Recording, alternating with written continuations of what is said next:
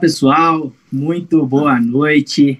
Muito boa noite a todos vocês que acompanham a gente aqui no canal da Saraiva Educação. Sejam muito bem-vindos a mais um webinário da nossa série Dialogar para Reinventar.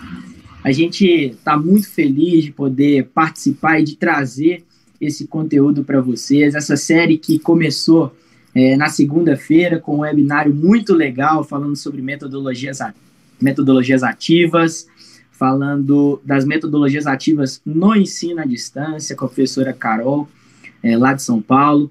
E hoje a gente, dando seguimento né, a, essa, a essa série, a gente vai trazer um conteúdo muito legal para todas as coordenações de, de, de, cursos de ensino superior, mas mais voltado atualmente para o ensino jurídico, ou seja, para as coordenações do curso de Direito. O meu nome é Samuel Aleixo, eu faço parte de, desse time da Saraiva que vem trabalhando com muito afinco e com muito carinho para continuar trazendo conteúdo de qualidade e com a marca Saraiva para vocês. A gente sabe, nesse momento de muita, muita notícia digital, né, de quarentena, onde a gente está muito ligado e conectado, às vezes a gente recebe muita informação duvidosa e a gente está aqui para contribuir um pouquinho com material de qualidade para vocês. Então, já vou dando boas, as boas-vindas a todo mundo que está participando é, dessa transmissão, que está assistindo a nossa live. Fique à vontade para comentar, para mandar a sua pergunta para o nosso chat, para poder é, se inscrever, dar o seu like também aqui na nossa, na nossa live, porque para nós é muito importante para que a gente consiga é, continuar a dar é, segmento a esse trabalho, trazendo esse conteúdo para vocês. Bom, pessoal, então, hoje a gente vai falar um pouquinho, o tema do nosso webinário de hoje é para falar um pouquinho sobre os desafios da coordenação de um curso de direito. Então, fique à vontade, chegue para cá, fique muito à vontade para mandar suas perguntas. E eu já vou logo apresentando as nossas convidadas de hoje, elas que já estão aí presentes na nossa nosso hangout aí, né, que a gente fala. É, deixa eu apresentar para vocês, então, Primeiro, gostaria de apresentar a Rose. A Rose é gestora nacional dos cursos de Direito da Cogna Educação. Ela é escritora, professora e avaliadora do MEC, né, do INEP. Então, é, muitas vezes, né, a gente fica, os coordenadores principalmente, ficam naquela tensão antes do MEC ir lá. Então, ela vai se apresentar e vai falar um pouquinho sobre, sobre tudo isso que envolve né, é, as avaliações e, e outros pontos também. Bem-vinda, Rose. É um prazer ter você com a gente aqui, viu? Eu agradeço a oportunidade e a confiança. Nós estamos bastante entusiasmados do lado de cá. Legal, legal. Bom, pessoal, é, continuando então com as apresentações, né? Queria apresentar para vocês agora a Marcela Campos. Ela é professora de curso de pós-graduação em Direito Público e coordenadora de curso de aperfeiçoamento e curta duração é também assessora de relações intragovernamentais na Secretaria de Estado da Infraestrutura de Minas Gerais. Marcela, bem-vinda. É um prazer também recebê-la aqui. Fique à vontade no nosso bate-papo, viu?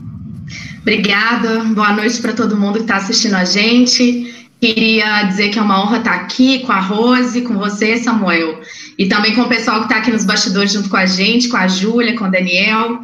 E vamos conversar, vamos falar sobre inovação, vamos aproveitar esse momento de crise para a gente tirar esse S e começar a criar coisa nova, né? Isso, é isso aí, tá certo, é isso mesmo. Então é isso, pessoal. Vai mandando já suas perguntas que a gente vai ler aqui, tá? Aproveita o chat que está aí na lateral do vídeo para poder mandar suas perguntas para a gente responder, tirar as dúvidas de vocês. Não, não se esqueçam também de se inscrever no canal, de deixar o seu like aí na nossa transmissão e vamos embora. Bom, é, antes da gente entrar a fundo né, no assunto sobre os desafios da coordenação do curso de Direito, é, queria que vocês falassem um pouquinho cada uma sobre como vocês estão enxergando esse momento, né, onde a gente está de quarentena é, e, é, e, querendo ou não, a gente está tendo que se reinventar na nossa forma de trabalho, muita gente de home office, é, enfim, como que vocês estão lidando com esse momento? Aí pedir a Rose para começar, depois a Marcela. Tá bom. É, é, uma boa noite a todos que estão acompanhando a nossa transmissão ao vivo.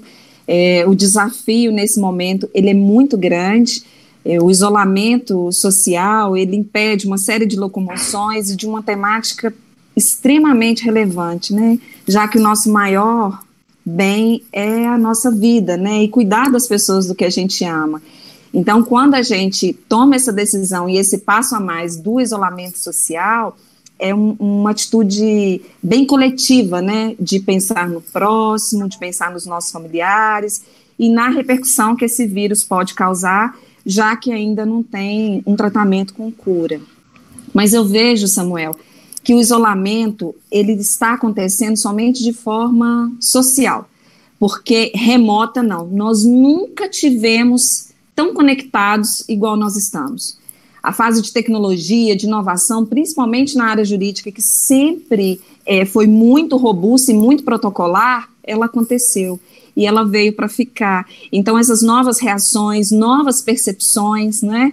É, é, a primeira oportunidade que eu tenho, por exemplo, de, de entrar em cena para uma fala, para uma palestra minha, é, sem passar por uma série de rotinas e bastidores, principalmente sendo uma menina, que geralmente a gente passa, né? Então a gente entra despido, mas entra com conhecimento e se sentindo útil em poder ajudar. O nosso debate hoje ele está longe de esgotar o assunto, ao contrário, ele está nesse momento de levantar a poeira, de mostrar solidariedade, principalmente para esses atores tão importantes para a gente, que são os coordenadores de curso, que, que nesse legado de um ensino 100%, praticamente 100% presencial, igual é o curso de Direito, e ele está passando por essa transição, é, é, alguém está nesse comando, né? Está nessa gestão. Então, o coordenador de curso ele tem um papel fundamental aí nessa fase. Então, eu me sinto prestigiada em poder somar de alguma forma, viu? Então, é o momento de, de se reinventar, de novas tecnologias, novas ferramentas. É, eu estou nessa página, e você, Marcela? Então, eu acho que a palavra do momento é reinvenção mesmo, do, do ensino jurídico, da coordenação, e aí para além, né, da coordenação de curso, do ensino superior em si. Eu acho que a gente pode olhar essa situação sempre de duas maneiras, né, mas eu gosto de ver o copo metade cheio sempre.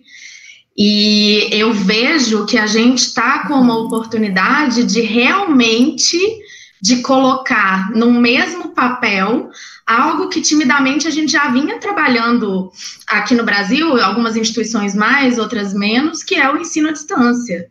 É, o ensino à distância, quando bem utilizado, ele pode ser uma ferramenta de transformação, porque ele democratiza o acesso ao ensino, né? Então, é, eu vejo que essa necessidade imposta pela, pela pandemia ela vai fazer com que a gente repense mesmo o, a forma de ensinar. Então, essa é, não, e não só de ensinar, como a nossa forma de coordenar. Então, acho que a gente tem esses dois patamares. E como eu quero crer que a gente está falando aqui para o Brasil inteiro, é, e pensando nas realidades diferentes que a gente encontra, né, do Oiapoque ao Chuí, é, eu também quero crer que a gente consegue é, fazer desse momento um momento de transformação de ferramentas, para além de, de uso de novas tecnologias, mas para aprimorar talvez um, um ou, ou, talvez, e pensando até um pouco em astrologia, que é um grande hobby meu, mas para uma quebra de padrão, sabe? Para a gente sair desse cenário com algo de transformador e algo de diferente, mas no, no bom sentido. Hum, é, legal, legal. A gente é, realmente a gente discutiu, a gente falou um pouco disso na segunda-feira, e, e, querendo ou não, né, a gente sabe que esse momento um dia chegaria. A gente só não esperava que fosse tão rápido e que tão acelerado, né, e aí essa situação vem, acabou acelerando um pouco mais essa nossa, essa nossa inserção, né, em, em todos os âmbitos da nossa vida na parte digital, porque a gente já fazia isso muitas vezes com, com muitas vezes sociais, enfim, com conversas com amigos ou qualquer outras situações, mas existiam outras uh, partes da nossa vida que a gente não não tanto ainda na, na, na, na situação digital, e agora a gente está tendo que fazer isso forçadamente. Fazer isso de uma maneira menos traumática possível e que a gente consiga se adaptar o quanto, né? Mas obrigado pela percepção de vocês aí. É, bom, então vamos dar início à nossa né, perguntas, vamos responder algumas perguntas aí que o pessoal enviou para nós. E de responder as perguntas, deixa eu só dar um alô para quem está participando da nossa live aqui. Meu abraço para a Érica Borri, para o Marcos Aguirre, para o José Lins, para Inês Campolina, Alcir Teixeira, Márcio hum. Edi Facine, Alessandra Mizuta, Marisa, Júlio César, enfim, tem muita gente aqui. Hum. A gente está bem feliz com, com, com a participação de vocês. O Luiz Antônio, de Jesus, lá de lá de lá da Bahia, nosso consultor, a Betânia, o Rick, a... muito boa tarde, muito boa noite a todos vocês, é um prazer, vão mandando suas perguntas e vamos iniciar aqui com as perguntas que nós é, planejamos, pessoal, falando primeiro sobre habilidades de um coordenador. Então, é, começando o nosso papo, queria ouvir a opinião de vocês é o seguinte: a maioria das pessoas que estão né, em coordenação hoje, é, elas não foram treinadas para estarem ocupando esse cargo. Na verdade, muitas vezes escalada, né? Às vezes começou ali dando aula, foi assumindo as disciplinas, e aí foi crescendo, foi desenvolvendo, foi criando relacionamento, acabou sentando ali nessa cadeira. Quais habilidades, né, essas pessoas precisam desenvolver para terem mais sucesso desafio, nesse desafio, ou seja, é, aliar, né? Porque querendo ou não, muitas já têm até o talento que já é intrínseco dela. Mas em relação à técnica mesmo, o que, que a gente precisa, o que, que, que, que essas pessoas precisam desenvolver para alcançar mais sucesso nessa, nessa posição de coordenador? Aí, primeiro a Rose e aí depois a Marcela complementa. Combinado.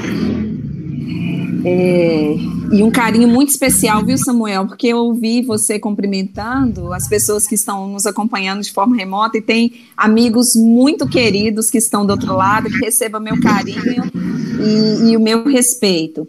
É, a trajetória do coordenador de curso ela é bem semelhante a esse apontamento inicial que o Samuel fez. O coordenador de curso, geralmente, ele leva em sua essência a docência ou seja, o coordenador de curso, ele inicia as suas habilidades em sala de aula, né? E quando ele é promovido para esse cargo, que querendo ou não, é um cargo que tem um braço acadêmico, mas também tem um braço de gestão, né? É, e ali ele vai conciliando uma série de interesses, ele vai no primeiro momento de uma forma muito intuitiva.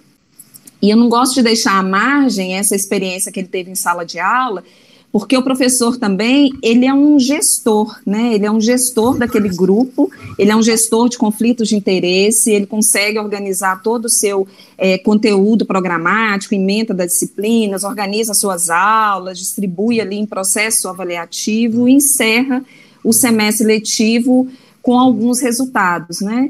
O aluno que se dedicou aos estudos, ele vai conseguir aprovação, o aluno mediano, talvez ele vai passar bem apertadinho, mas aquele que não se esforçou, ele não vai ter êxito. Então, quando ele ocupa essa, essa cadeira como coordenador de curso, ele leva, na sua essência, né? Ele leva esse lado que é muito intuitivo nosso, então, nós estamos gestores, mas nós sempre seremos professores. Então, conciliar a, atuação na coordenação de curso com a sala de aula, pelo menos um ou dois dias na semana, isso é muito saudável para o coordenador de curso. E as habilidades, ela vem no escopo de habilidades e vem também de competências. Algumas habilidades nós temos é, de forma prevista, né, e como fato notório nosso regulatório, que ele vai precisar preencher mesmo esse status como titulação, experiência na carreira dele de docência, experiência também na gestão como coordenador de curso, a, a própria contribuição para a academia com as publicações também computa também na trajetória dele. Então ele vem é, dentro desse escopo de habilidades.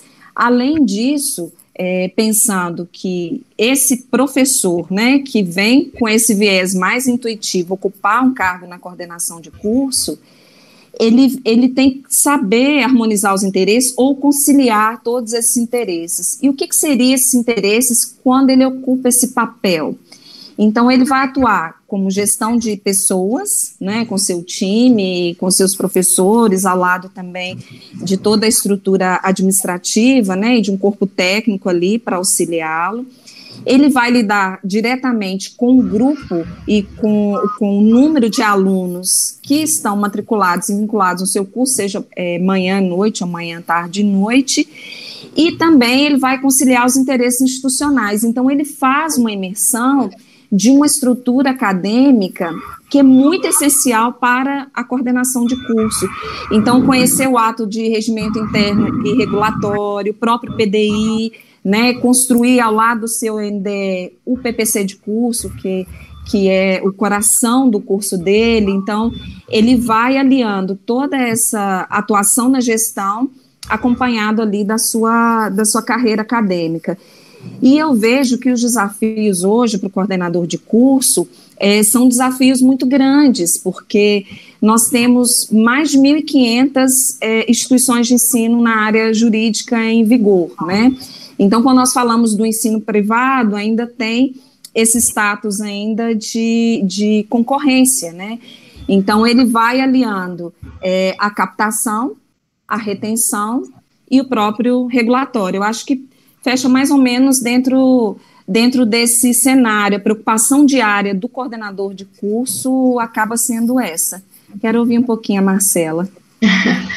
Não, eu acompanho o seu posicionamento na integralidade. É uma tarefa, sem dúvida, multidisciplinar. É, a minha história é, para chegar até ter um papel de coordenação ela também começou na docência e foi uma dessas coincidências boas da vida, né? Eu tinha um vínculo temporário com uma instituição de ensino, conversei com a minha coordenadora na época e falei, então, o que, que eu posso fazer? Porque eu quero muito ficar aqui.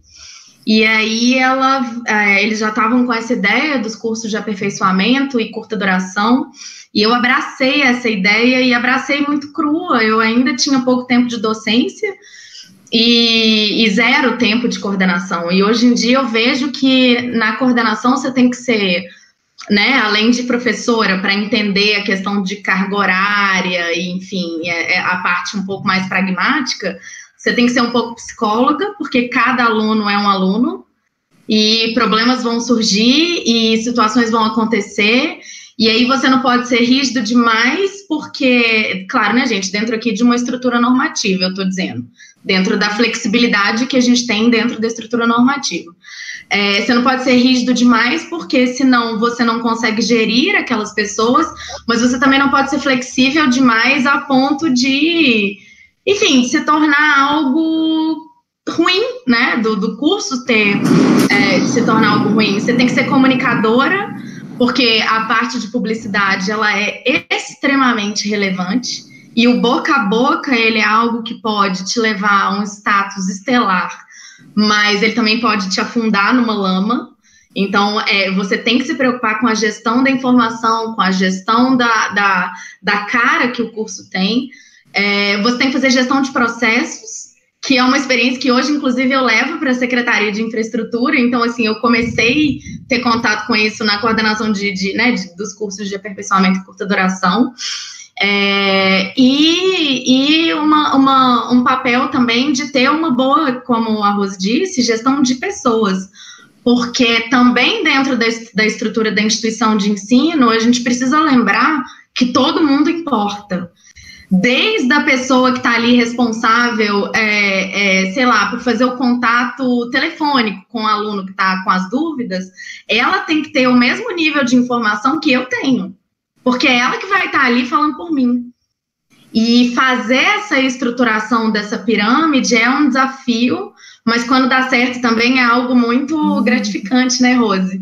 Muito. É, né, quando você ouve as pessoas falando, nossa, fiquei sabendo que está na frente de um curso, ele é ótimo, não sei o quê.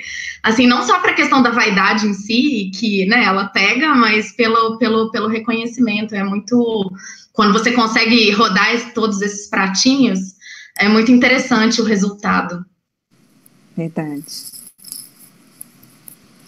Acho que você está sem, sem áudio. Isso, agora sim. A gente tem a oportunidade de visitar algumas instituições, conversar com alguns coordenadores e tudo, e a gente percebe que é muito, é muito claro, assim, que o coordenador, ele dá a cara dele para aquele curso, né? Então, é, cada um na sua forma de gerir, né, na sua forma de administrar, de gerenciar um curso, de, de, de estar à frente ali de um curso, você vê pelo perfil do coordenador o que o curso tem. Então, sempre, às vezes tem o, o, coordenador que é um pouco mais conservador e ele leva o curso mais dessa maneira. Às vezes tem outro coordenador que é mais, é, mais solto, mais, é, mais de forma mais moderna de trabalhar. E aí você vê que o curso também todo acompanha isso. Então é muito legal ver que de fato você desenvolver todas essas habilidades que vocês citaram para poder o cara conseguir, né, ou a, ou a mulher conseguirem é, administrar bem o curso e, e, fazer com que ele flua, né, para com que ele vá bem mesmo. É, não, muito legal, pessoal. Obrigado aí por essa, por essa aula. Hum. Eu, eu, fiquei com uma dúvida, Rose, Marcela, é, quem, quem, vocês, quem, quem puder responder.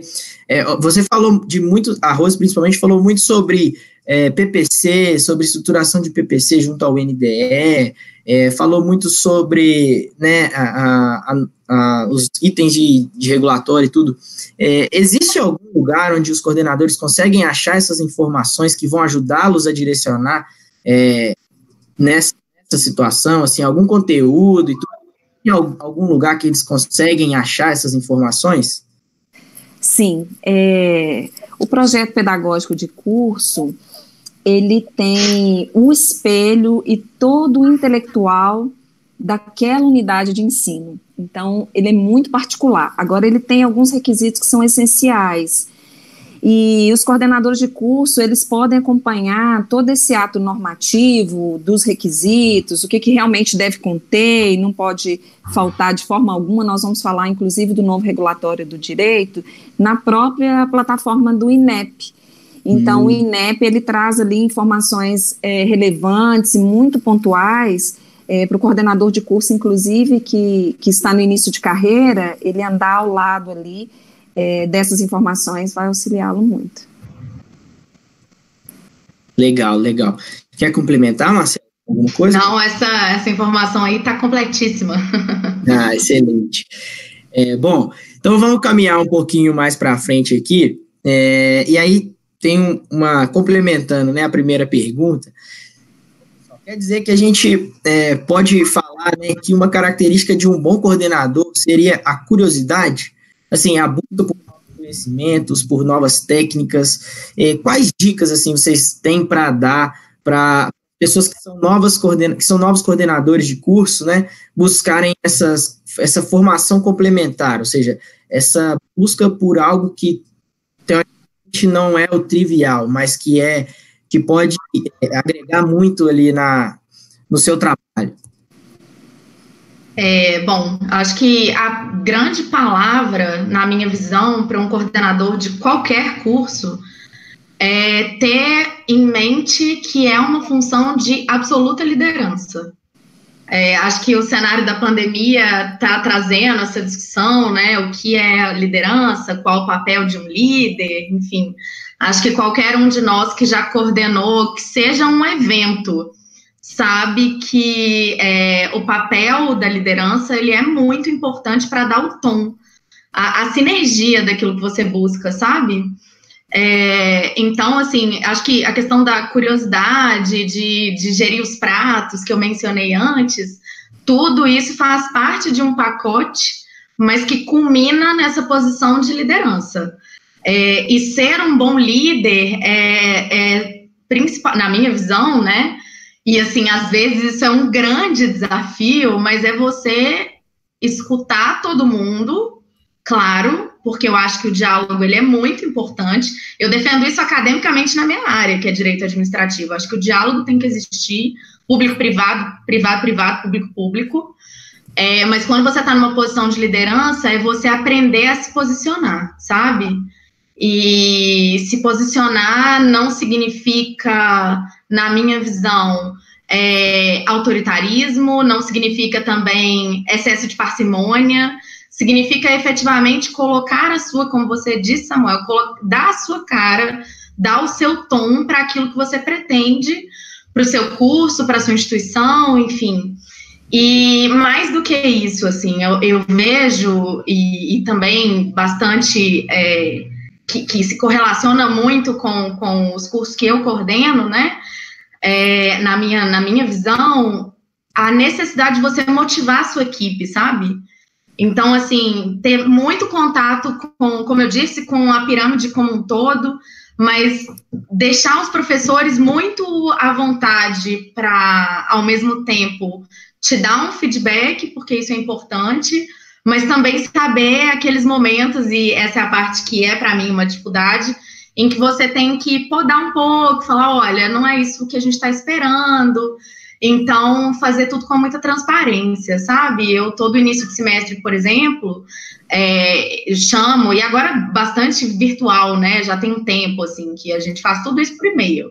Mas falo, olha, a gente espera isso, isso e isso de cada disciplina, vamos dar esse enfoque, vamos evitar esse enfoque, e a partir daí construindo junto, sabe? Eu acho que é, não é pegar na mão, é dar a mão, sabe?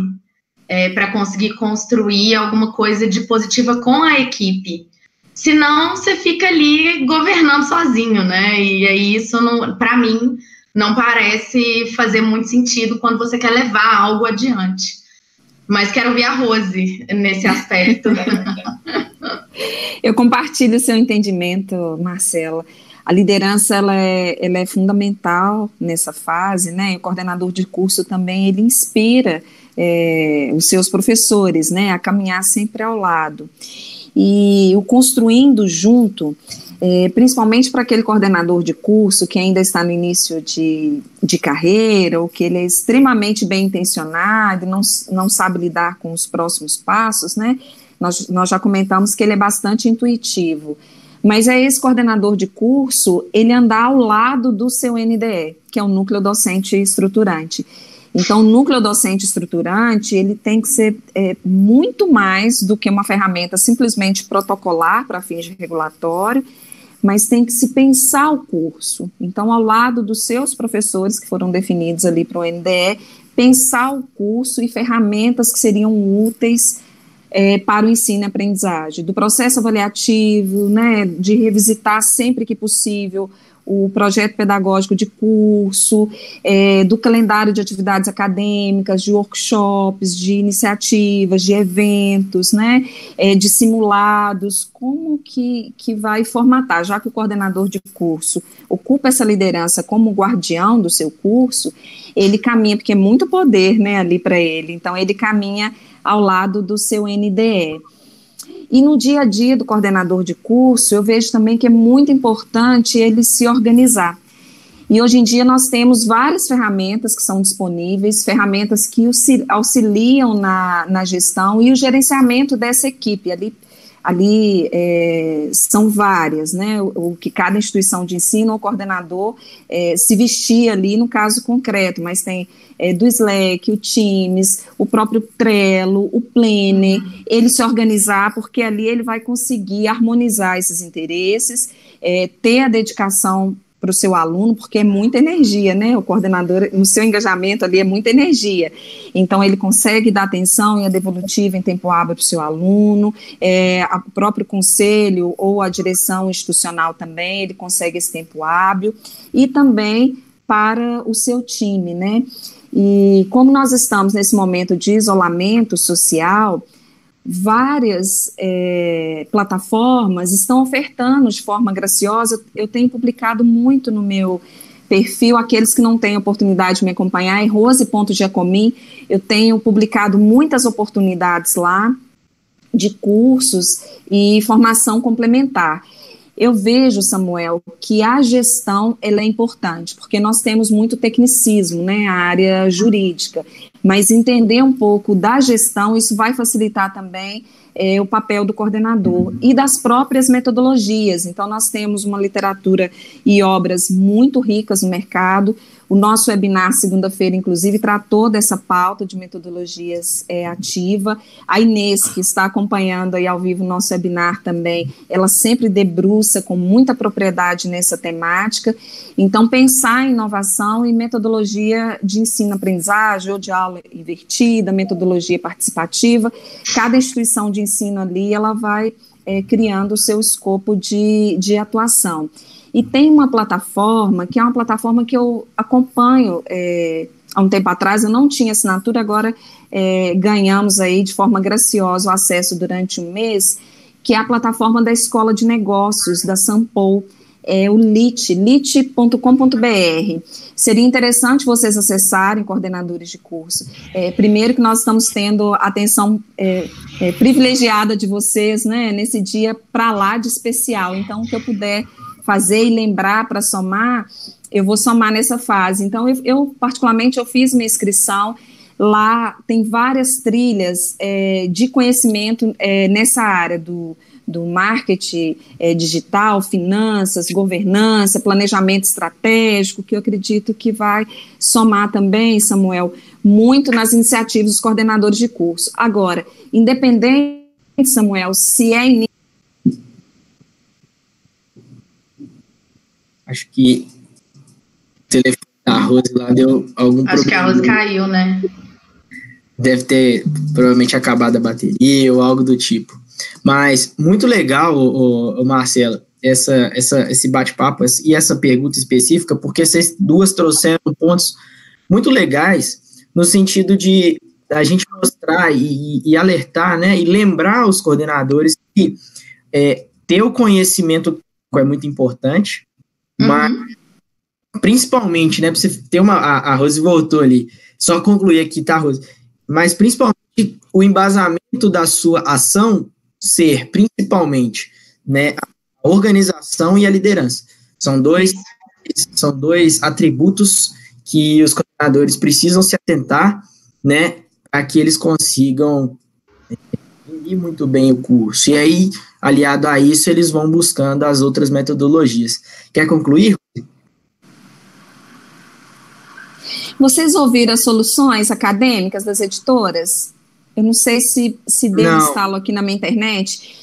É, eu, eu, vejo que é uma ferramenta importante também, Samuel. E aí, independente se é um coordenador de curso no início de carreira ou já é um coordenador de curso mais experiente, mas as editoras, elas trazem é, soluções acadêmicas que auxiliam muito no legado do coordenador de curso. Então, caminhar ao lado das editoras e conhecer é, esses produtos também pode ser um grande diferencial é, em determinada instituição de ensino.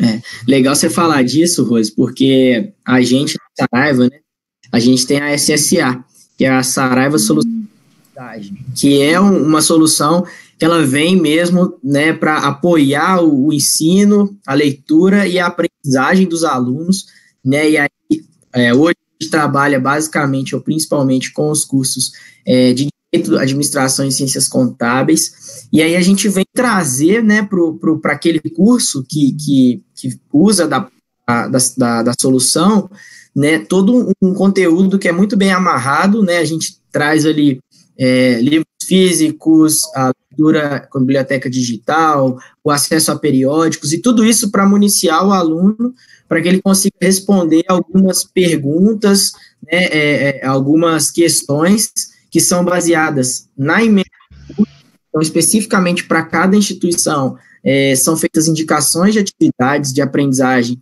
é, para que o aluno ele possa responder e, de fato, é, estar alinhado com aquilo que o PPC do curso planejou.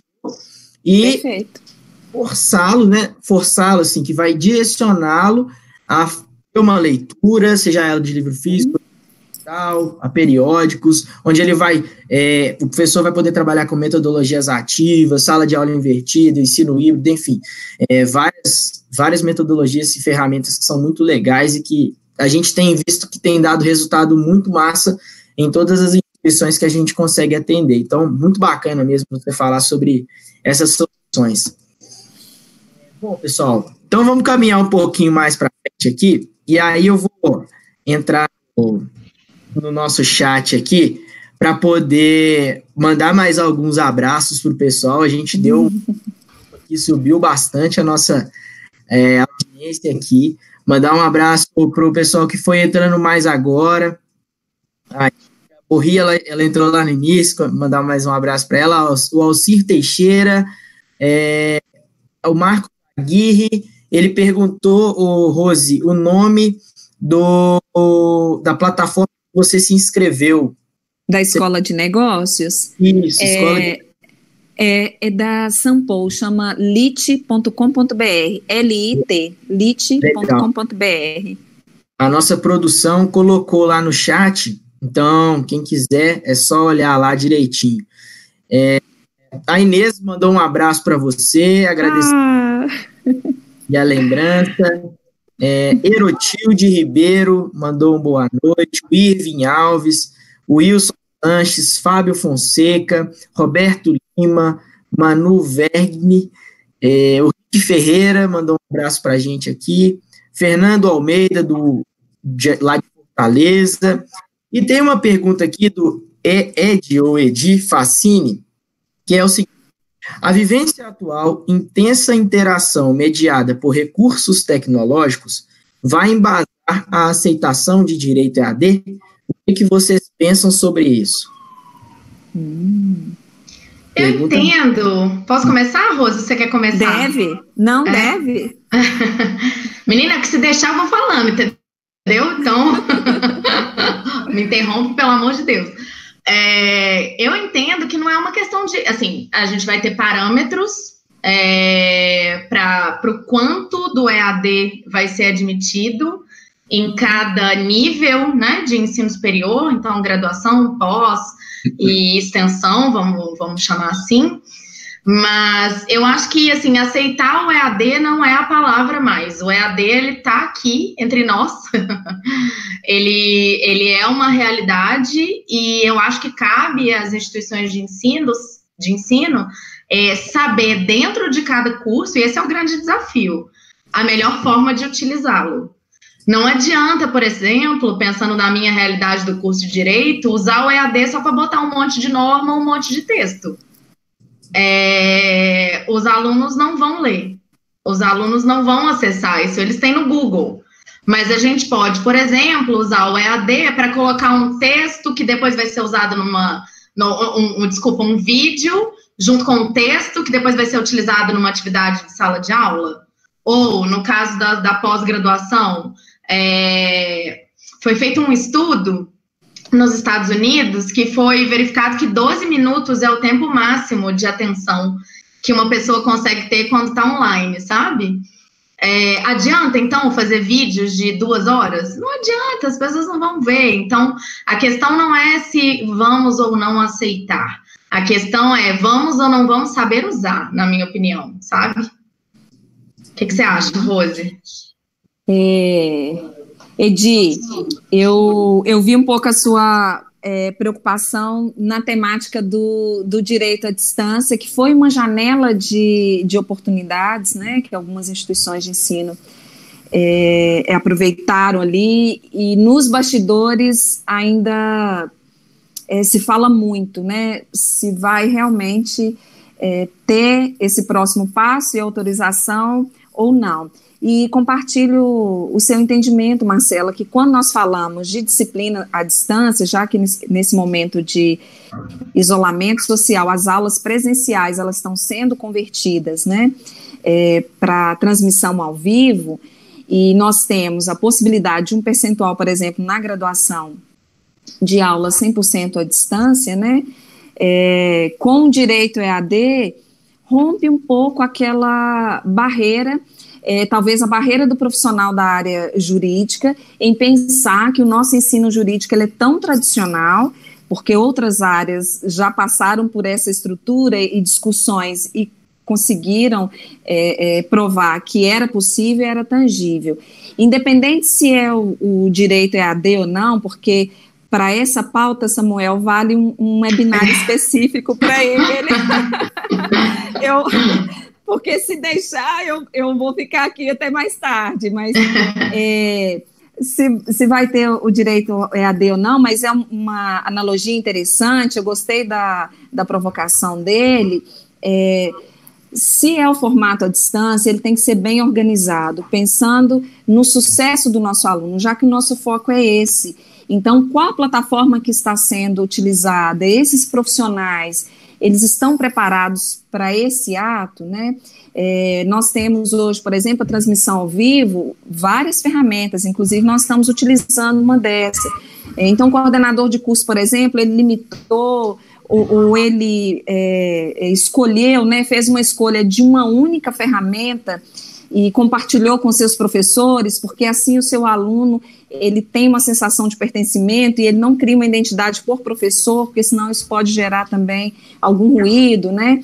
Eu conheço coordenadores de curso que eles estão se esforçando muito para essa entrega, então o material chegar no e-mail do, do seu aluno, porque são instituições que não estavam é, preparadas para esse boom que nós estamos é, sofrendo, diferente do meu legado, mas é que elas não estavam preparadas. Então, eu, eu vejo que é muito válido esse repensar o ensino EAD, e mesmo que ele seja num curso tradicional que nós temos, com aquela fatia, com aquele percentual, que ele venha com muita responsabilidade e ele venha com essa estrutura robusta Semelhante àquele planejamento coordenador de curso também, ele passa por ele do cuidado e da delicadeza de um professor presencial em sala de aula. Então, o material que vocês estão disponibilizando, né, quem está atrás da cortina, porque aí nós contamos com o engajamento do nosso aluno e o aprendizado dele. Então, eu vejo que o pré-questionamento nesse momento seria isso. Mas naquele status de se reinventar que o Samuel perguntou para a gente lá no início do webinar, eu tenho muito que aplaudir os coordenadores de curso e os professores. Eles estão o tempo todo conectados e ali dando suporte para aluno. E nem precisa ser transmissão ao vivo, eu vejo às vezes até no próprio telefone dando suporte. Uhum. Então, olha o aquecimento né, da ociosidade desse aluno que está do outro lado e comprometendo, de repente, até o aprendizado dele. E isso não aconteceu. Foi foi um belo trabalho ali é, coletivo, tá, tá bonito de ver. E, em todas as instituições, a força-tarefa para o aluno ter esse resultado tá, tá bonito de ver. Eu espero que na instituição dele também. Mas o direito à distância, Samuel, eu vou te pedir um webinar só para ele.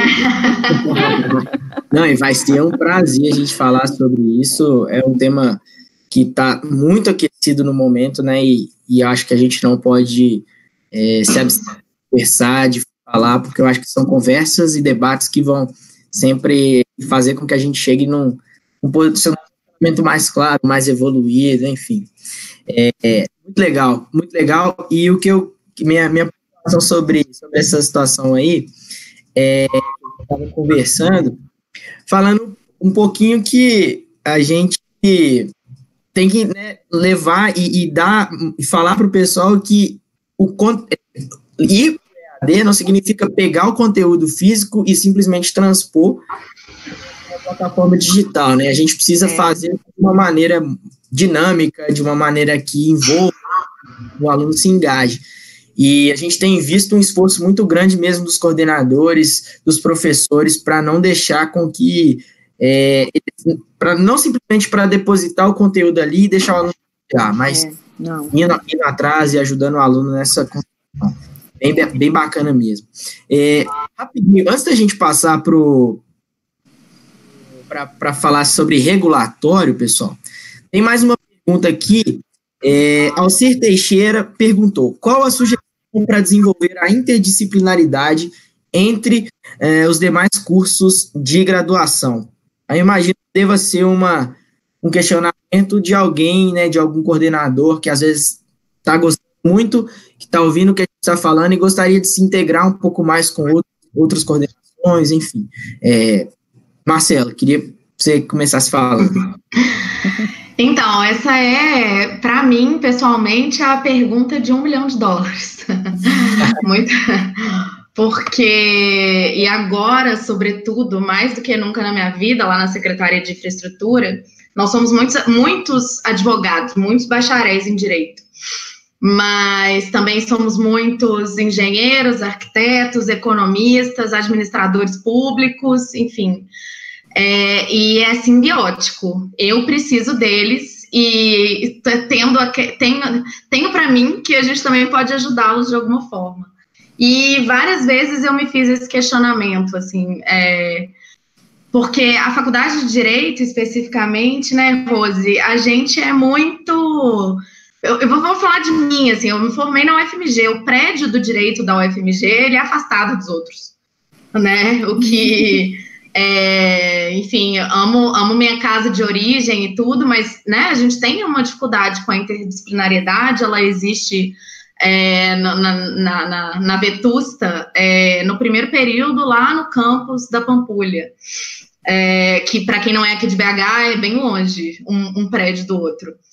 E é das coisas mais essenciais que a gente precisa, assim, na área do direito administrativo, especificamente, que é a minha, é, a gente não, não existe sem alguém, se a gente não entende minimamente de custos, se a gente não entende minimamente de ciências econômicas, se a gente não entende minimamente de política, né? É, e que são disciplinas que, na sua maioria, costumam estar nos primeiros períodos da faculdade de direito, onde talvez os alunos ainda não tenham sequer maturidade para ter a visão que se precisa profissionalmente dessas disciplinas. Então, eu assim, eu nesse momento vou deixar só essas provocações dizer que entendo que a interdisciplinariedade é o caminho do amanhã quando se trata do direito, mas pessoalmente, assim, fora do, do, de, uma, de um básico, né, de conversar com outros coordenadores e tentar trazê-los em eventos conjuntos, alguma questão é, nesse viés, eu tenho muita dificuldade em encontrar uma solução para ela. é, é, é um é um caminho espinhoso mesmo, quando você, você trata um outro eixo de formação, e o tanto que ele é essencial para a nossa atuação jurídica e de outras áreas também, né? Porque quem entende da área jurídica, e principalmente por especialidade, ele acaba tirando uma grande cortina dos olhos e facilitando com determinadas ferramentas o caminhar de outras profissões, engenharia, né, a própria medicina, né, tem vários uhum. da área de saúde, da área de tecnologia, então. Então, essas informações, elas conversam diretamente com esses cursos. Então, talvez a modelagem de disciplinas é, muito pontuais, além daquelas disciplinas é, técnicas de ética, mas disciplinas que tem a ver com a fase de desenvolvimento, por exemplo, na área de tecnologia, é, como que é feito o registro ou não desse software, como que nós vamos avançar nessa fase. Então, ter uma unidade ou um eixo falando ali da área é, jurídica, os engenheiros também precisam muito da nossa atuação, os administradores. Então, sempre que falar da área jurídica, pensar um pouco é, com esse outro olhar, que seria um olhar multidisciplinar. A minha vivência prática, ela é empresarial, então eu sempre convivi com esse eixo, né? Interdisciplinar uhum. e multidisciplinar. Então, é, na prática empresarial, você precisa é, de um analista financeiro, você precisa da atuação é, de um contador, você precisa falar de governança corporativa, e os administradores eles entram em cena. Então, quando você vai atuar na proteção é, da pessoa jurídica, vários outros profissionais eles entram em cena. Então, quando nós, inclusive, pensamos no futuro da, da, da, da, do nosso lado jurídico ou de outras profissões, que nós estamos também nessa fase de se reinventar, né, até devido à tecnologia, nós podemos pensar também um pouquinho com esse, com esse eixo de formação. Eu deixo os meus contatos no final, depois, se ele quiser aprofundar direitinho, é, a gente pode estreitar laços e entender é, qual que é o curso que o Alcir coordena e, e, verificar como que nós podemos ali é, somar juntos, né? Boa, show de bola. Rose e Marcela, obrigado por mais essa, esses esclarecimentos. É, a gente né, programou aqui falar de alguns assuntos, mas eu queria trazer é, para esse momento aqui a gente pouquinho sobre, sobre a questão dos exames oficiais, porque é um assunto que está pipocando, né, ultimamente, com muita certeza sobre como que vai ser o futuro, quando que vão acontecer de fato e tudo mais. E eu sinto que pode ser também uma certa angústia dos coordenadores, e às vezes até mais do que angústia, né? Às vezes são cobrados pelo, pelos diretores, pelos reitores, é, em relação à questão de aprovação e tudo mais. E aí eu queria perguntar para vocês, e aí eu vou perguntar, é, vou pedir primeiro para que a, a Rose responda, depois a gente passa para Marcela. É, vocês consideram uma preparação ideal, assim? O que, que um coordenador precisa fazer? É óbvio que é todo um trabalho gigante e tudo mais, mas eu digo assim, de, em gerais, o que, que vocês consideram importante pro, do, no trabalho de coordenador para conseguir preparar bem os alunos para os exames? E aí, no caso do direito, né, OAB, é, no caso aí da, das gerenciais, o CPC, e também do ENAD, por que não? Entendi. É. É, gostei quando a Marcela falou da pergunta lá, né, de um milhão de dólares. É, é semelhante a essa. é, nós temos na matriz curricular do curso de Direito os eixos da, da graduação, que são eixos obrigatórios, desde a formação técnica, da formação prática, e nós temos que passar por ele. Então, é um, é um, um regulatório que nós temos que cumprir para fins de MEC, é uma estrutura curricular que nós precisamos cumprir e é o momento do bacharelado do curso, que hoje ele se conclui com 10 semestres, são cinco anos, se o aluno não tiver nenhuma reprovação no curso dele, não é? Então, esse é o primeiro momento, é a conquista do bacharelado do curso. Agora, as provas oficiais, ela vem com um processo cognitivo e acumulativo. Então, ela cobra do nosso aluno desde a fase inicial. Então, lá no final do curso, quando ele vai tentar a prova da OAB, por exemplo, a partir do nono semestre, várias disciplinas entram dentro desse escopo da, das questões objetivas e a segunda fase seria a fase prática com peça profissional e as questões abertas. Mas ele precisa ter esse intelectual para conseguir a aprovação. E nós sabemos que a linha de corte ela é muito elevada. Então, mesmo pensando no perfil do coordenador de curso, preocupado com a qualidade do ensino jurídico, da sua instituição de ensino, guardião do curso, é? e para que esse aluno tenha sucesso e que se torne um profissional re reconhecido no mercado de trabalho, se ele quiser exercer a profissão na advocacia, ele vai precisar passar por essa prova oficial. Então, conciliar esses interesses também é o dever de casa, né, de todo coordenador de curso. E para isso nós temos uma série de ferramentas. Vale muito de instituição de ensino para instituição de ensino, mas é, nós sempre recomendamos os simulados, porque a técnica ali, olha, de você realizar testes, testes, testes, é um treino e ali você treina para quando chegar no nono período é, você tenha segurança do conteúdo programático, né? Porque por mais esforço que o aluno é, realize ali nos seus estudos diários, essas informações elas vão se perdendo com o tempo, então é importante fixar esse conteúdo para a atuação dele profissional, para que ele tenha sucesso, inclusive para ter sucesso é, nessa estrutura que seria a aprovação no OAB. Agora, as provas, elas têm um outro olhar, um outro tecnicismo, inclusive de memorização. Então, para isso, tem que fazer uma imersão e tem que debruçar nessa temática, verificar no edital quais são as matérias que estão sendo cobradas, né? O que, o, qual que é o perfil desse aluno para tentar a prova e não simplesmente ele arriscar. Porque quando o aluno tenta a, a prova da OAB na primeira fase, ele tem sucesso e passa para a segunda fase e tem sucesso, é um indicador positivo para esse coordenador de curso e para a própria instituição de ensino. Então, conseguiu sucesso também na aprovação do AB. Aí, Samuel, vale muito as soluções, as soluções acadêmicas, e aí é, é, são várias, soluções acadêmicas que fazem revisitar esse conteúdo, o aluno, ele tem que ser estimulado, nós precisamos passar por esse engajamento para que o aluno, ele se esforce também com estudo contínuo, além das provas habituais que ele tem, e as provas oficiais das disciplinas do bacharelado, ele acumule ao lado, e outras provas oficiais, que são as provas das carreiras jurídicas. Porque nós temos alunos que sentam no primeiro período no banco ali do bacharelado e ele vai até o último período focado em determinado concurso público, né? Então, as carreiras é, policiais, as carreiras é, militares e tantas outras carreiras belíssimas, elas estimulam também na graduação do direito. Então, destrinchar esses editais, nas, nas oficinas, semana jurídica, sempre levar profissionais em evidência também para tratar desse assunto é muito importante. E tem a estrutura dos cursos preparatórios, né?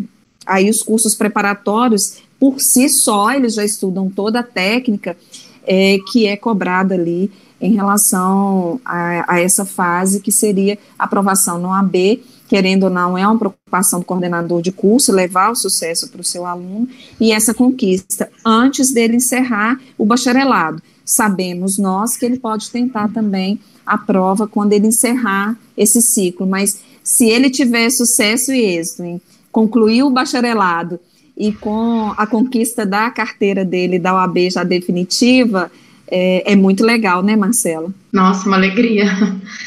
É, eu, eu só acrescentaria aqui muito rapidamente que é, dois pontos, assim, um de uma experiência que a gente já vivenciou e deu certo, e outro que eu pessoalmente vejo pouco, assim, que é, acho que vale, vale muito a pena ao longo do curso de direito, que é um curso longo, né, são cinco anos regulares, é, reforçar para os alunos o tempo todo a importância e a diferença entre cada um desses exames. É, muitas vezes o aluno nem sabe, né? É, assim, já, já, já, já tive caso de aluno perguntar para mim, mas tem que fazer negócio de OAB, NAD mesmo? E aí você fala, então, né? Então, assim, eu acho que reforçar isso, não partir da premissa de que essa informação chega tão facilmente nos nossos atores, é, é uma, uma boa solução, assim, uma boa diretriz, talvez, para quem está nos assistindo. E uma coisa muito legal que uma instituição que eu trabalhei é, fez é, durante muito tempo foi nas vésperas, não véspera imediata, mas assim, um mês antes das, dos exames da OAB, fazer com o professor de cada disciplina uma atividade é, complementar que valia até como ACG mesmo, como comprovante né, de, de horas complementares, mas de uma grande revisão da OAB livre. O professor escolhia o conteúdo, porque né, um juízo de futurologia, mas a gente tinha retornos muito bons, assim, tipo, nossa, você acertou duas questões. É, enfim, e, e, as tecnologias que a gente tem hoje, né, as plataformas é, é, de ensino jurídico que, nos, que a gente tem para acessar nos ajudam muito com esse tipo de dinâmica. Então, eu acho bem interessante, assim, é, e não restringir só para quem vai fazer o AB, deixa todo mundo participar e, e, e isso vai criando uma cultura interna, sabe, de, de, de, de, de importância para aquele, aquele exame, para aquela prova.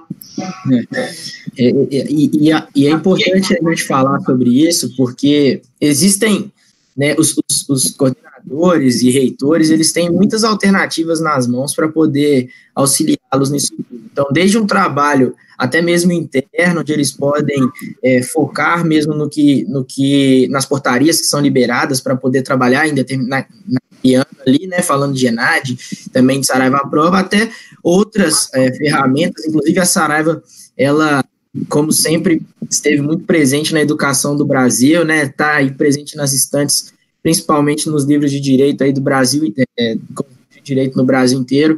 A gente tem o Saraiva à Prova, que é um produto muito legal, onde a gente auxilia os alunos, tem aulas, enfim, é muito bacana com os nossos autores, que ajudam também bastante nisso, né, nessa preparação para a OAB. A gente tem também preparação para o ENAD, que a gente traz um banco de questões, é uma plataforma com plataforma gamificada.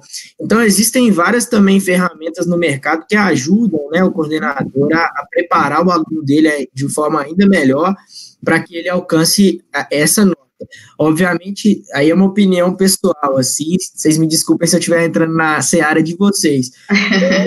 É, na minha opinião, acho que um coordenador ele tem que preparar o aluno para que ele seja um bom profissional no mercado. E aí eu acho que essa preparação vai acabar refletindo quando o aluno fizer algum exame. E aí depois, né, quando tiver próxima a data do exame, ele vai pegando, querendo ou não, alguns macetes da prova, enfim, para conseguir também lograr êxito na prova. Mas É, só dando, dando uma, uma opiniãozinha, uma pitadinha. Mas você tá, você tá certíssimo. E você sabe, Samuel, que são raras as profissões que as pessoas se realizam no outro. O coordenador de curso, ele se realiza no outro ele se realiza no sucesso do aluno dele, é quando ele é aprovado de um semestre para o outro, quando ele passa na OAB, quando eles é, são aprovados também nos estágios, né, e ganha essa devolutiva, e eles conseguem é, vivenciar de perto a prática. É, nós nos realizamos com o sucesso dos nossos professores, quando eles conseguem também aprovação e titulação, e a gente vai vibrando junto com eles, e quando eles ministram uma excelente aula e passa pela sala do coordenador e sempre comenta, né, como que foi prazeroso determinada turma, então ele é um instrumento e ele ele se realiza no outro, né? É bonito ver a atuação do coordenador de curso. E, e falando em coordenador de curso, queria até mandar um abraço ele participou aqui, mandou um abraço. O professor Gomes de Mello, que é coordenador do curso de Direito da FIBRA, uma instituição que é nossa parceira lá, lá em Belém, no Pará. Então, um abraço, Gomes, aí, obrigado pela participação, tamo junto. É, e aí, aproveitando aqui, antes da gente mudar de assunto, eu queria uma pincelada rápida de vocês para uma pergunta que foi feita aqui, é, da Alessandra. É, Alessandra ela falou: acerca do exame de ordem, percebemos que a FGV ou AB fornece tradutor para o candidato no momento da realização do exame de ordem. Porém, os tradutores não acompanham a correção da prova. Como promover a integração desse aluno surdo alfabetizado em Libras? Como avaliá-lo como prepará-lo para o exame de ordem? Vocês têm alguma, uh, alguma resposta, alguma opinião para falar sobre isso? É, as instituições de ensino, elas estão preparadas, ou pelo menos é a percepção que nós temos, é que elas estão preparadas para lidar com esse aluno especial. E até pensando em tecnologia inovação, tem vários softwares que eles leem, né? Então, com conteúdo programático, com ferramentas, as próprias soluções, Samuel, que você comentou, ela pode ser espelho como um braço a mais para esse aluno estudar. E a comissão de exame de ordem, ela veio com um legado diferenciado a partir desse ano. Então, se vocês acessarem a plataforma do Conselho Federal do AB, nós temos hoje uma plataforma específica para o exame de ordem. Então, esse pré-questionamento que ela faz, inclusive de iniciativas que seriam muito interessantes, a própria OAB está ciente, o Conselho Federal está ciente, ela tem esse contato direto nessa plataforma. Então, ela tem os indicadores de acesso, a métrica, eles estão muito bem intencionados. É uma plataforma específica para o exame de ordem do Conselho Federal do AB e ali ela pode opinar. Agora, é, essa fase de inserção e desse aluno especial, o que eu entendo para fins de regulatório é que essa instituição de ensino sempre vai é, acolher. Se não for, Alessandra, depois a gente pode conversar um pouquinho e trocar algumas ideias em relação a algumas ferramentas é, de inclusão. Eu posso te auxiliar nessa fase. Boa, de repente até com disponibilização de é, audiobooks, né, enfim, de, de é, livros é, falados, né, também existem várias alternativas aí para poder suprir isso. Quer complementar, Marcelo? Podemos caminhar. Não, eu acho que é tecnologia mesmo. A tecnologia, como eu disse no começo, ela é uma ferramenta de democratização de acesso ao ensino e democratização no sentido de expansão, atingir mais pessoas cada vez mais, mas de também conferir acessibilidade para quem há alguns anos atrás talvez teria uma dificuldade muito maior. E então é isso, é na esteira do que a Rose falou, tecnologia, o uso da tecnologia, sem dúvida. É, eu, eu, costumo falar, nas, às vezes a gente vai dar palestras de engajamento para os alunos que a gente tem, né? E eu falava para eles justamente isso, eu falo isso para eles, justamente isso que a Marcela acabou de falar. Né? Você vai hoje numa, numa, numa livraria, obviamente que é muito legal, é muito bom se você puder comprar um livro físico, é bonito, você compõe uma biblioteca, mas é mais gostoso às vezes de ler, mas muitas vezes as pessoas não têm condição de comprar, porque às vezes um livro de direito é muito caro, tem um valor muito alto, enfim. E aí você biblioteca digital, por exemplo, você consegue acessar ali um conteúdo gigantesco com um preço é. muito acessível e tudo mais. Então, é. É, são ferramentas mesmo que vêm para democratizar e para atingir é, pessoas que antes não eram atingidas por conta dessa limitação é, de valor, né, digamos assim. Bom, caminhando mais um pouquinho, pessoal, a gente obviamente não poderia perder a oportunidade de explorar um pouquinho sobre a questão do regulatório, né, e sobre avaliações que o MEC faz quando visita as instituições. E para muitos coordenadores, para muitos reitores, donos de instituições e até mesmo professores, isso é ainda um bicho de sete cabeças. Às vezes eles ficam muito ansiosos, ficam muito é, preocupados sobre como que isso vai se dar. E aí, o, Rose, eu queria te perguntar, é, você falasse um pouquinho sobre isso para né, deixar o pessoal um pouco mais tranquilo e falar de fato o que é, para que eles não, é, para que eles saibam o que precisam fazer quando porventura forem avaliados numa visita como essa. Então são duas, duas perguntinhas que eu queria te fazer, aí você responde uma e já complementa. A primeira é, é que a gente teve uma mudança né, na, na DCM de Direito, em 2018, uhum. e, e aí né, é, foi, foi direcionado que as IES deveriam implantar obrigatoriamente, deveriam implantar essa nova DCM no prazo máximo de dois anos. Os alunos ingressantes a partir dessa publicação. Então, 2000, é, e aí o lapso temporal para adequação será encerrado no final do ano. Quais são os pontos para o coordenador de curso é, não ficar marcando bobeira, digamos assim? E aí também eu queria que você falasse um pouquinho sobre uma visita né, do, né, dos avaliadores do MEC, como que ela acontece? Entendi. É, a resolução que, que vem com essa nova estrutura das diretrizes curriculares nacionais do curso de Direito, ela foi publicada em dezembro, no finalzinho do, na segunda quinzena do mês de dezembro de 2018. E assim que ela foi publicada, ela já teve um efeito imediato para os novos cursos. Para aqueles cursos que estavam em andamento, o lapso temporal é de dois anos, que vai vencer agora é, no final do ano, o lapso temporal de adequação em relação às novas diretrizes. E essa resolução ela é fácil de ser é, localizada na internet ou na própria plataforma do INEP, que eu comentei com vocês, que é a resolução número 5. Então, ela, ela vem com essa estrutura do curso de Direito e dentro dela os eixos, os principais eixos, e ela por si só, ela já é praticamente autoexplicativa mas como precisa desse momento de adapta adaptação, então cada instituição de ensino, com base no seu PPC e no seu ato regulatório, eles estão realizando esses ajustes. Então, tem uma preocupação, porque antes nós tínhamos uma preocupação é, com o perfil do egresso. Agora nós temos uma preocupação também com aqueles que estão na graduação. Então, como que está é, sendo atingido esse processo cognitivo desse aluno? Quais as competências estão sendo despertadas? Então, o coordenador de curso, desde que essa DCN foi publicada, ele tem debruçado nessa pauta. Se é um coordenador de curso que está entrando em cena agora, é um dever de casa dele já estudar bastante essa DCN, porque o final do ano, quando a gente assusta, está bem próximo, é o momento de adequação. Se ele for receber uma nova visita é, do MEC, né, ali automaticamente ele precisa passar por essa fase. Agora, Samuel, em relação ao próprio ato regulatório, nós temos ainda uma barreira muito grande é, para fins de, de instituição de ensino e dos avaliadores, quando não devia existir, já que é um ato acadêmico, é um passo acadêmico, né? E, e ali nós estamos cumprindo, com base num regulatório, é, num instrumento que nós temos, a avaliação das dimensões.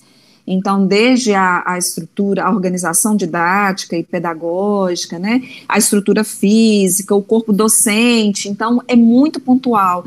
Então, conhecer desse instrumento, eles conseguem também ter acesso na, na plataforma do INEP.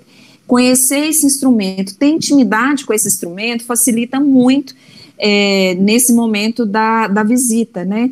Já que essas dimensões serão avaliadas E nessa avaliação nós temos é, nota 1, que é uma nota totalmente insatisfatória, até a nota 5, que seria uma nota satisfatória.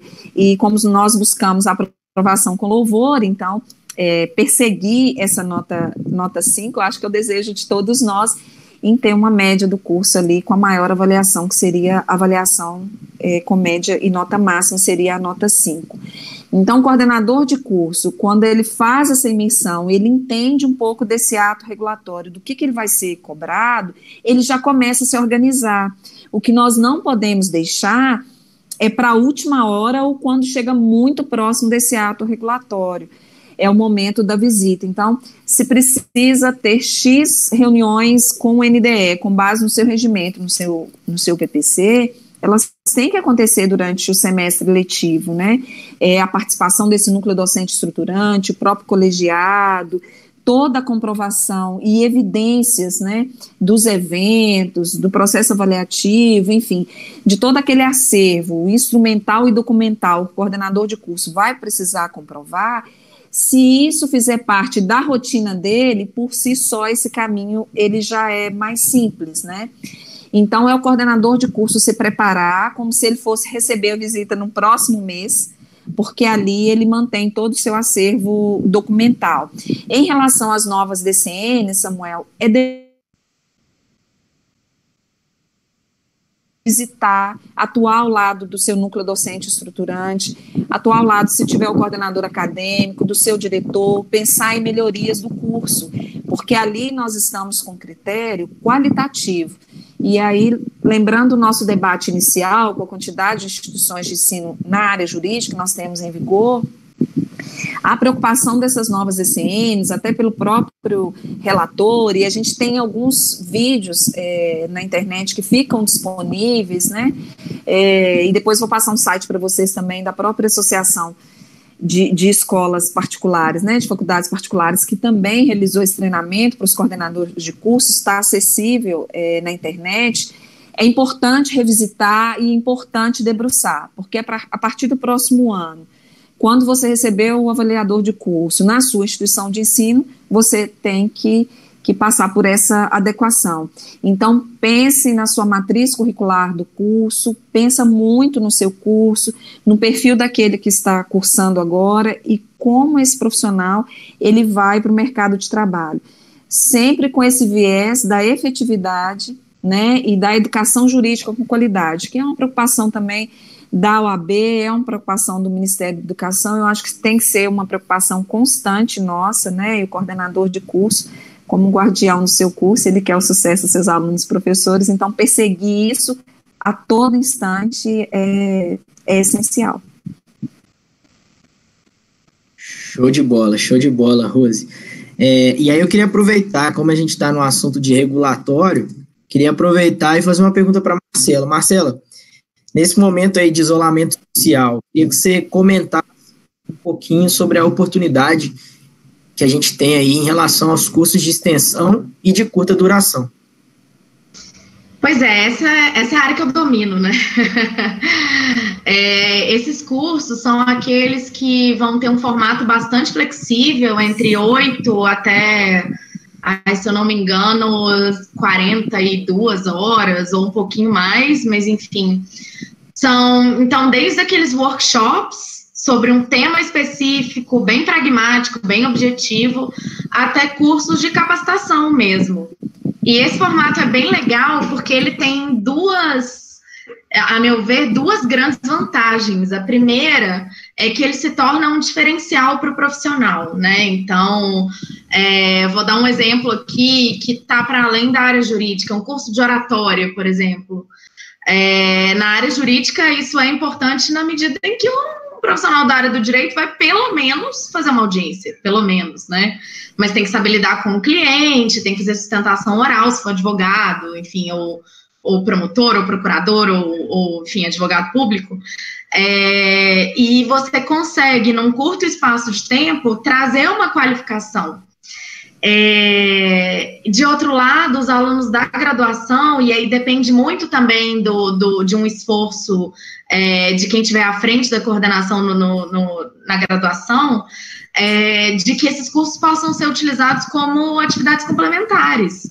Então, você tem a possibilidade, às vezes o aluno da graduação me pergunta, ah, mas eu vou conseguir acompanhar?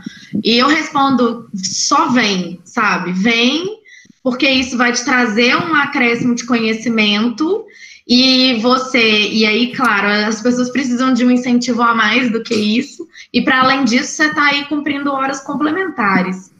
É, acho que nesse período de isolamento, esse tipo de curso no formato EAD é o que as pessoas podem fazer, que seja para sair do tédio, que seja para dar uma, uma, uma aprimorada no próprio currículo, que seja para correr atrás das atividades complementares.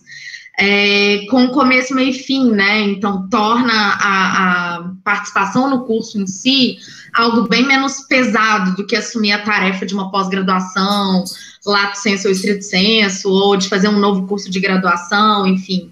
Eu gosto muito desse formato, eu sou uma apaixonada por esse formato. É, acho que ele tende a crescer. É, acho que né, os impactos do, do, da pandemia a gente ainda nem sabe quais vão ser, mas acho que esse formato ele pode trazer um, um, um aditivo profissional mesmo para aqueles que estiverem interessados em qualquer tipo de aprimoramento. E as áreas são infinitas, né? É, dentro do direito, em termos de interdisciplinariedade, é um, é um espaço que você pode conjugar tudo isso, todos os desafios que a gente falou aqui. Então, acho que a gente está no. O timing para esses cursos é muito bom. Concordo é, aproveitar, que, aproveitar que a gente não está tendo que fazer muito deslocamento, né? Estamos todo mundo em casa, aproveitar esse momento para é, se aperfeiçoar, se aprimorar, é, é, enriquecer, enriquecer o currículo e as experiências aí. Quer completar, Rose? Eu, eu, compartilho o entendimento da Marcela, o momento é extremamente oportuno e tem várias plataformas que estão estimulando né, os, os módulos de extensão e, e, os cursos de curta duração, que vale também como atividade complementar né, do aluno no bacharelado, os coordenadores de curso podem utilizar esse momento também para estimular e, e, instigar ainda mais o, o aprendizado deles, né? concordo plenamente com ela. Show de bola, show de bola. Pessoal, a gente já está caminhando aí para A produção já está aqui no meu pé. é, a gente está muito feliz aí pela, pela participação de todos, né, muitas perguntas, muita gente é, simultaneamente acompanhando o nosso webinar e vendo né, a nossa live, a gente fica muito feliz, é, querendo ou não, a gente se adaptando a esse modelo, né? Os, uh, quando a vida estava normal, a gente fazia os nossos webinars é, do estúdio lá na, na Saraiva mesmo, mas agora a gente teve que se adaptar a esse modelo de live no formato de Hangout. A gente fica muito feliz por é, saber que a gente pode atingir tanta gente e poder também se adaptar a esse estilo, a esse novo modelo é, de vida, né? Todo mundo está. Uhum. Então, eu queria agradecer a presença de vocês e deixar com que vocês façam as considerações finais, para que depois eu dê alguns ah. recadinhos e a gente encerre. É, Samuel, eu adorei a experiência. Parabéns pelo time da Saraiva, pelo acolhimento, né? A, a Betânia que me gerou oportunidade de proximidade com vocês, o Daniel que sempre esteve ali pertinho da gente e, e, dividir esse palco virtual ao lado da, da Marcela, que já, já tornou uma amiga querida. e depois desse momento de confinamento, nós vamos ter oportunidade ainda de agendar um, um café e se conhecer pessoalmente. É, eu queria dar mais uma dica para aqueles que estão acompanhando a nossa transmissão ao vivo, porque nós estamos falando de gestão e do papel do coordenador de curso. E antes de conhecer esse, esse doutrinador, né, esse autor, eu tive a oportunidade de conhecer a sua obra. É, o livro chama Lições Aprendidas. Eu queria que vocês divulgassem o, o link para aqueles que estão acompanhando com a gente é, a nossa transmissão ao vivo. E depois tem o segundo volume que trata de novas lições, né? É um gestor que me inspira muito, né? Ele é o nosso, ele é o nosso fundador e, e, e por alguém que eu aprendo e aprendo sempre mais, né? Então, essas duas obras, eu acho que pode auxiliar nesse modelo seu de gestão. Eu espero te inspirar, assim como me inspirou, e amei a experiência e de alguma forma eu espero ter colaborado e os questionamentos que foram feitos, depois eu vou olhar com o Samuel, com o Daniel e com a Júlia para acompanhar vocês de, de, forma remota. É importante a gente não perder o contato, né? Porque os gestores, é, nós não estamos sozinhos, né? Então, essa integração e essa participação também, ela, ela é fundamental para o nosso caminhar, né, Marcelo? É, gente, que, que alegria estar aqui. Mais uma vez, quero agradecer a Júlia. Bom, primeiro a Isabel, minha colega, que foi quem me indicou para a Júlia. Depois eu vou contar para ela que eu citei ela aqui ao vivo. E ao time da Saraiva, que foi maravilhoso com a gente, né, Rose, desde o começo. Júlia, Daniel, Samuel, obrigada mesmo. E reforçar a honra que é tá, também dividir esse palco virtual com a Rose. É uma alegria dividir com vocês um pouquinho da minha experiência, um pouquinho do que eu penso é, coordenando curso, enfim, profissionalmente, né, na área do direito, que eu sou muito apaixonada. Os meus alunos sabem que eu respiro direito o dia inteiro. Às vezes é até um problema, porque eu fico tentando desligar e não consigo. É, mas que bom, foi muito legal essa experiência de, de webinário e eu espero é, que vocês possam contar comigo para que vocês precisarem, me procurem. Eu, meu nome é Marcela Jabor, então assim é bem fácil de me achar em todos os lugares. É, e acho que é isso, pessoal. Muito obrigada mesmo. Foi um prazer imenso estar aqui. E muito obrigada para quem ficou aqui com a gente até, um, até o final, porque já são sete e meia, né, galera? Então, é. obrigada mesmo. Foi um prazer. É, e, teve, e teve bastante gente, viu, que acompanhou a gente até aqui. A gente fica muito feliz, os coordenadores que estiveram online, que estiveram participando aí do chat com a gente, enfim, pessoas da área da educação, pessoas da área do direito, enfim, de todas as áreas, a gente agradece muito é, a participação de todo mundo. Agradece também é, os comentários, a, as, as mensagens que foram enviadas e gostaria de deixar para vocês aqui o alerta para na segunda-feira, a gente tem mais um dos webinars que a gente está fazendo. E o webinar de segunda-feira, a gente vai falar sobre os desafios de implantar EAD no Brasil, que é um bem é, que está muito é, aquecido também ultimamente, né? Então a gente vai conversar um pouquinho sobre isso. Vai ser às 14 horas aqui no canal da Saraiva Educação também.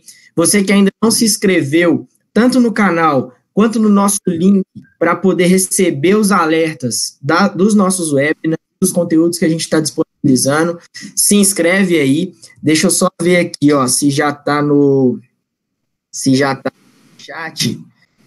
É, vou pedir o pessoal para colocar aqui no chat os, o link para vocês se inscreverem, receber é, todas as nossas notificações e os alertas para os webinars que a gente vai fazer.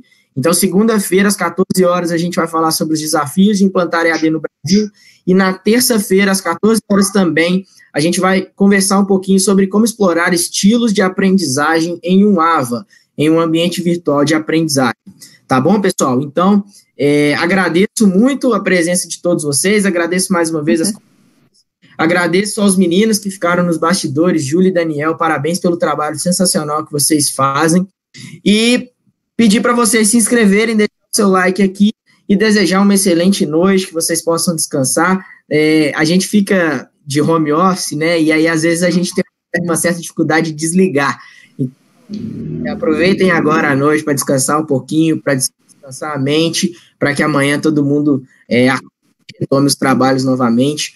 E é isso aí. Obrigado, pessoal. Um abraço, boa noite. Fiquem com Deus aí. Um beijo. Obrigada.